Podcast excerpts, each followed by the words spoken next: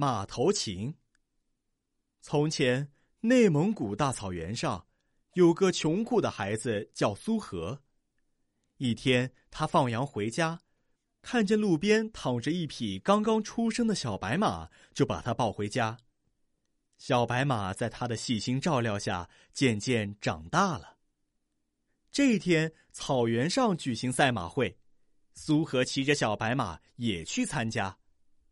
比赛开始了，小白马奔跑起来，像一道银色的闪电，冲在前面，其他的马都追不上它。苏和得了第一名。王爷指着苏和说：“你这穷小子也配骑这样的骏马？”说着，叫手下人夺了小白马，还狠狠的抽了苏和一顿鞭子。王爷得到小白马，得意极了，赶紧让人把他扶上马背。小白马猛地一跳，把他狠狠的摔下来，撒腿就跑。捉住他！捉住他！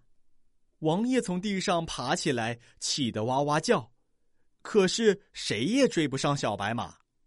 狠心的王爷命令手下用箭射他，嗖嗖嗖嗖，箭像一阵阵雨点射中了小白马。可是小白马不顾疼痛，还是一个劲儿的向前跑。苏和回到家里，正伤心的想着小白马，浑身是箭的小白马回来了。他亲了亲苏和，就倒在地上死了。苏和难过极了，泪水不住的往下淌。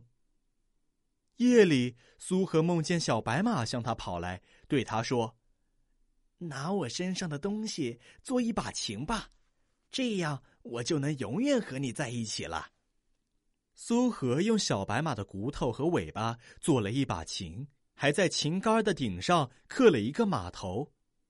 苏和天天都带着这把马头琴去放羊。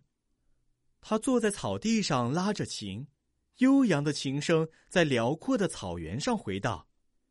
小白马仿佛又回到了他身旁。